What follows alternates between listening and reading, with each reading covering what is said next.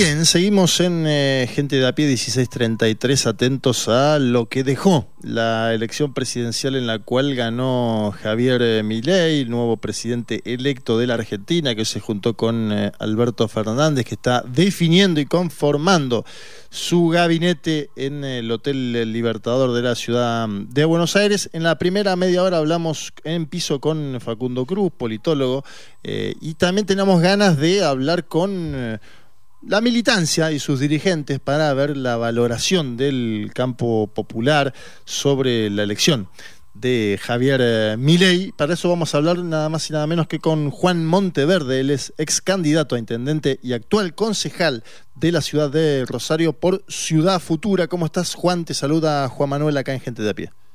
¿Qué haces, Juan Manuel? ¿Cómo estás? Bien, eh, un abrazo para vos. Gracias por eh, atendernos. Em, ¿En qué momento ves a la militancia social argentina después de las elecciones del domingo pasado?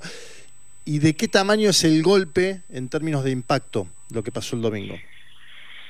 Mira, a ver, es, todo muy, muy reciente. Creo que los sentimientos cada, cada uno lo va procesando como de forma distinta. Digo, uno cuando estaba el, domingo después de, de recorrer las escuelas, ver cómo venía el esquema de fiscalización y nos encontramos todos en, en el búnker de campaña ya con, con, los resultados.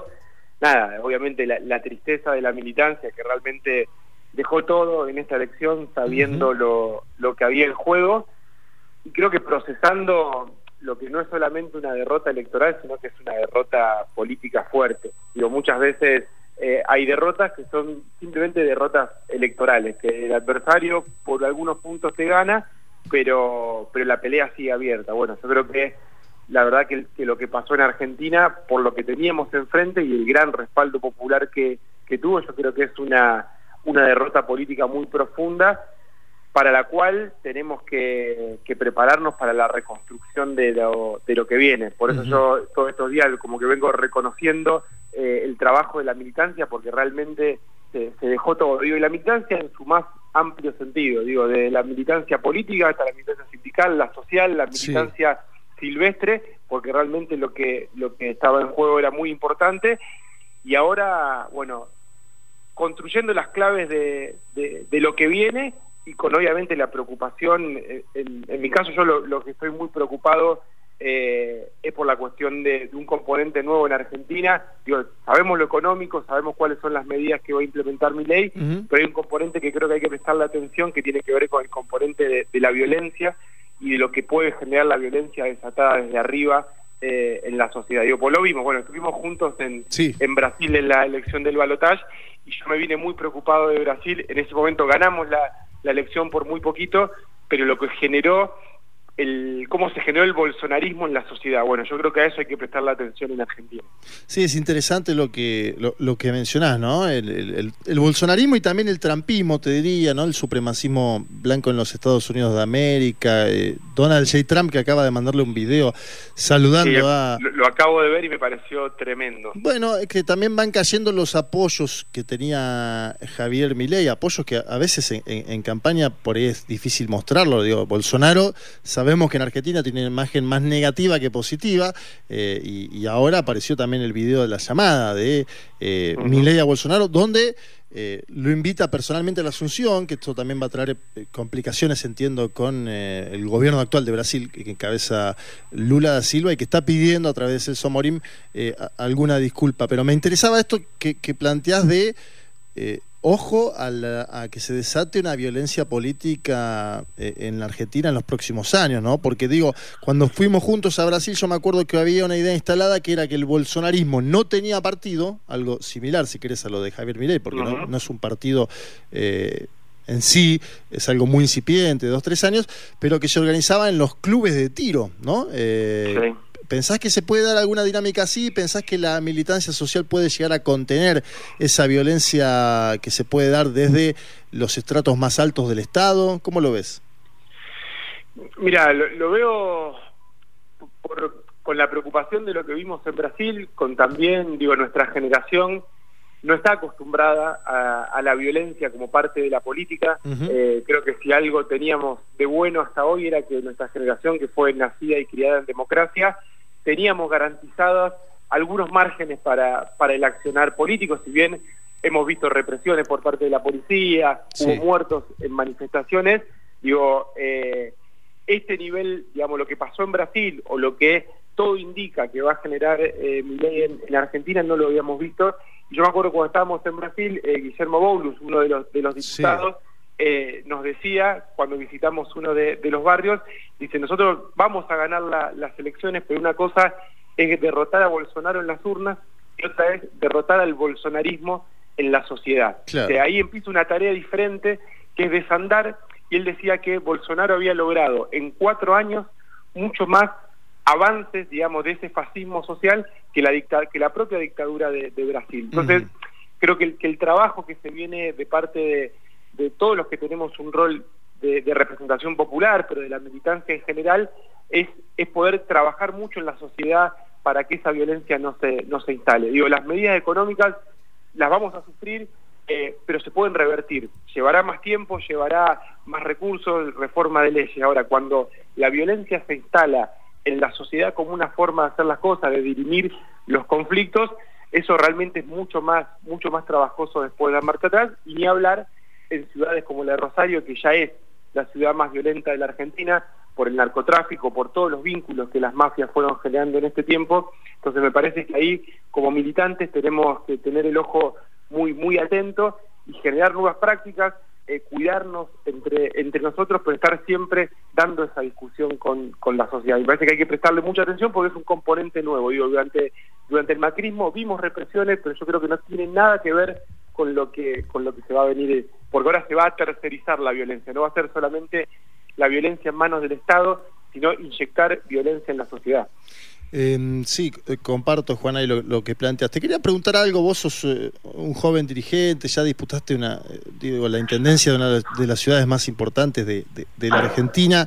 ¿Cómo valorás el tema de, la juventud en esta elección? Porque vimos si tomamos el ejemplo de Lula, una juventud que apoyó mayoritariamente a Lula en la última eh, elección presidencial en Brasil, pero en la Argentina es el signo opuesto, ¿no? Es una juventud, al menos por lo que vemos en las encuestas, los sondeos de opinión pública. Eh, obviamente también hay juventud que apoyó a Sergio Massa, que estuvo involucrada, de hecho terminó la campaña en el Pellegrini, pero digo, buena parte de los apoyos de Javier Milei son de esa base social joven que se habla mucho en los últimos años precarizada, con problemas laborales. Eh, ¿qué, pensás que pasó en ese voto joven? Mira, yo creo que lo que...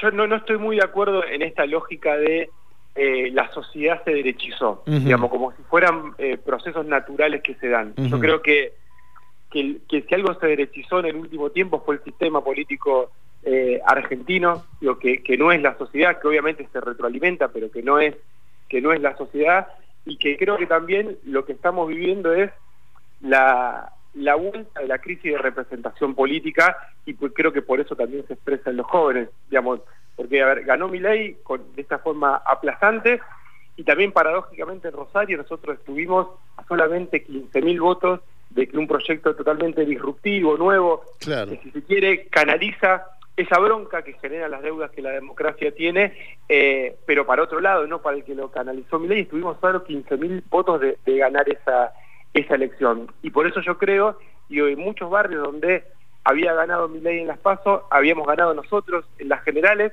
eh, en la intendencia, incluso después la pudimos revertir en las generales nacionales. Yo lo que creo que que lo que hay es una crisis de representación muy profunda, que la, la clase política la subestimó, que se pensó que ganando elecciones con estrategias de, tablero de ajedrez político desde los palacios, esos problemas de representación política iban a desaparecer y que se iba a volver a suturar desde el Estado esa, esa distancia cada vez más grande entre la sociedad y la gente, y la realidad es que eso no, eso no se sutura solamente del Estado y menos y los problemas y cada vez tenemos más pobreza, más inflación y demás. Pero creo que no es solamente un problema económico, creo que el problema es de representación política. Eh, hay, hay un autor, inglés que habla de, que esta crisis de, representación política no es solamente que, que la gente o las grandes mayorías piensan que, que, los políticos no los representan, sino directamente que piensan que los políticos los odian y que hacen las cosas que hacen a propósito porque odian a sus pueblos.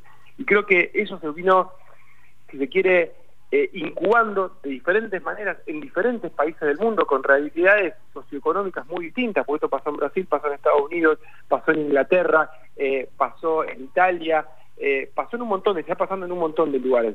Y yo creo que el germen está ahí, por eso tenemos que enfocar bien dónde está el problema para empezar a, a encontrar la solución. Por eso yo decía que la etapa que se viene es de trabajo en la sociedad tenemos que recomponer ese vínculo, mostrar que la política sirve, que, que, en la comunidad están, están las respuestas y sobre todo también me parece, y esto es una responsabilidad extra de todos aquellos que se presentan para un cargo, desde una humilde banca de concejal hasta presidente de la nación, que es ¿para qué queremos ganar elecciones? Porque hay muchas veces que se visualiza desde afuera que, que la política es una lucha en definitiva por el poder individual y no por los proyectos colectivos. Porque lo que pasó en el último tiempo, y creo que el gobierno de Alberto Fernández es una gran muestra de eso, es llegar al poder para después no hacer nada.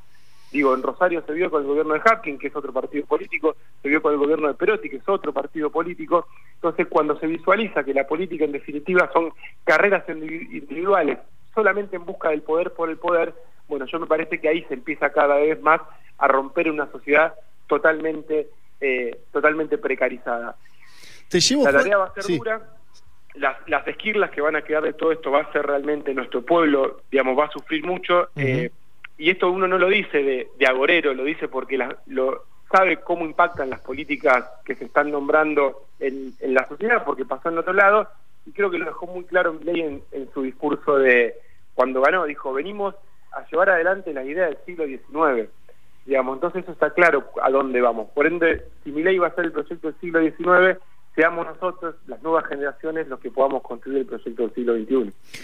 Te, llevo al, mapa provincial de Santa Fe, porque eh, obviamente el número de, de, todas las provincias del centro de la Argentina es impactantes, particularmente en Córdoba y Mendoza, ¿no? con porcentajes muy significativos para ley, pero en Santa Fe también encontramos una diferencia holgada, 63 a, 37.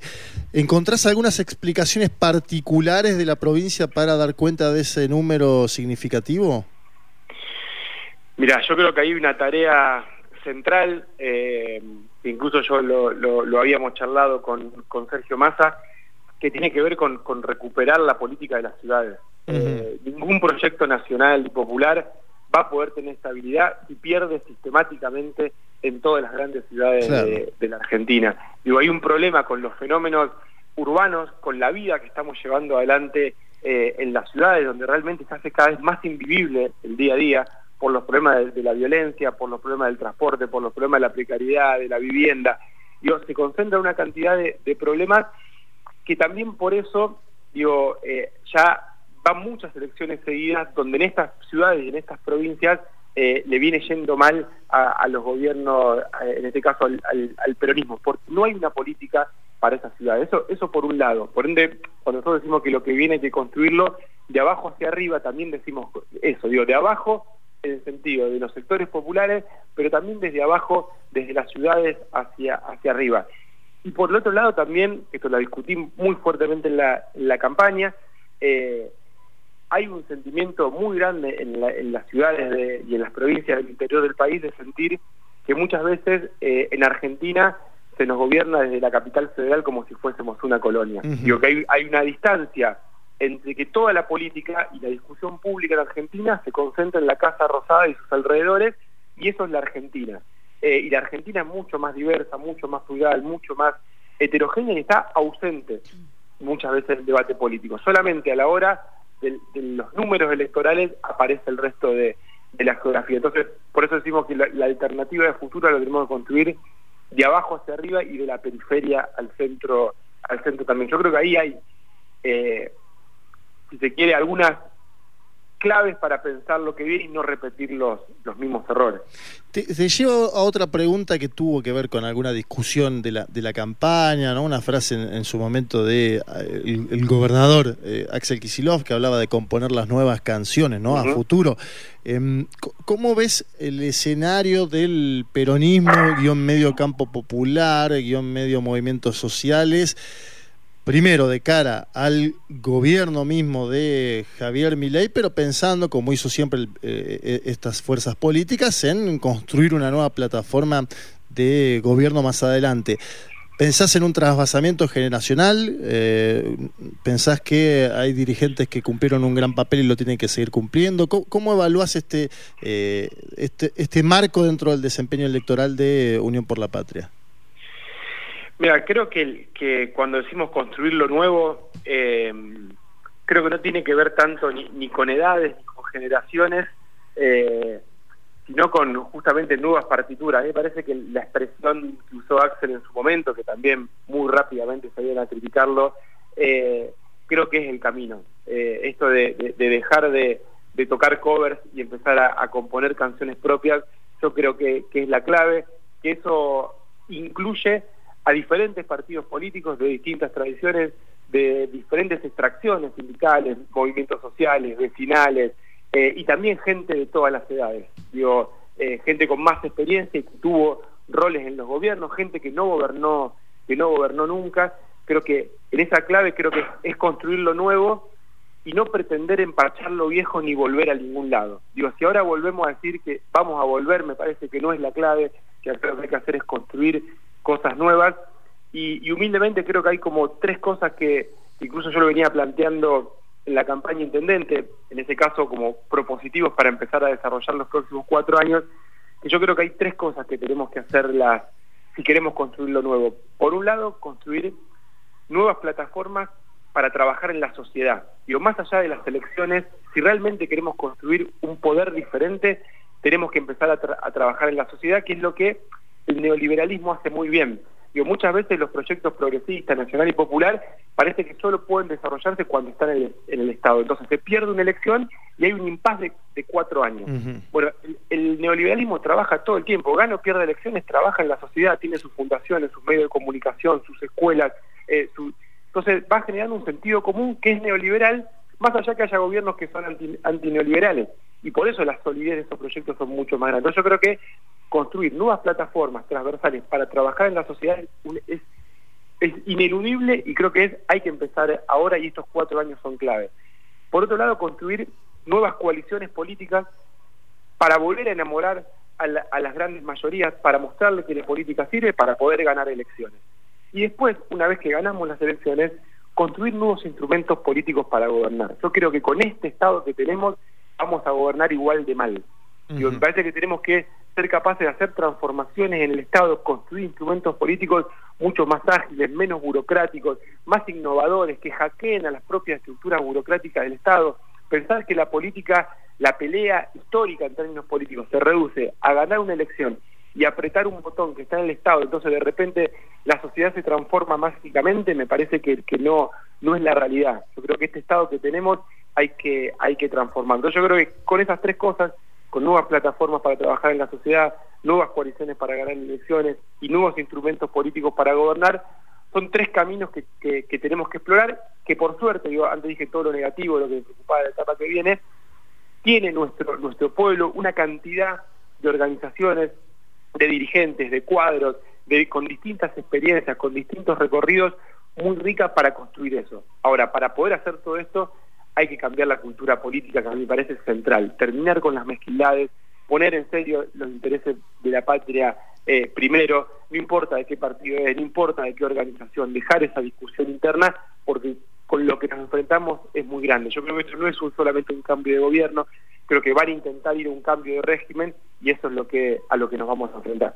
Hablábamos con eh, Juan Monteverde, ex candidato a intendente y actual concejal de la ciudad de Rosario por el Ciudad Futura. Muchas gracias Juan por comunicarte con eh, gente de a pie, seguramente la seguiremos más adelante. Dale, una, una, un abrazo grande creo que es fundamental eh, en estos tiempos estar cerca, cuidarnos entre todos y, sobre todo reflexionar y ir generando estas nuevas prácticas nuevas prácticas políticas. Así que un abrazo grande y gracias a ustedes. Abrazo grande, chau chau.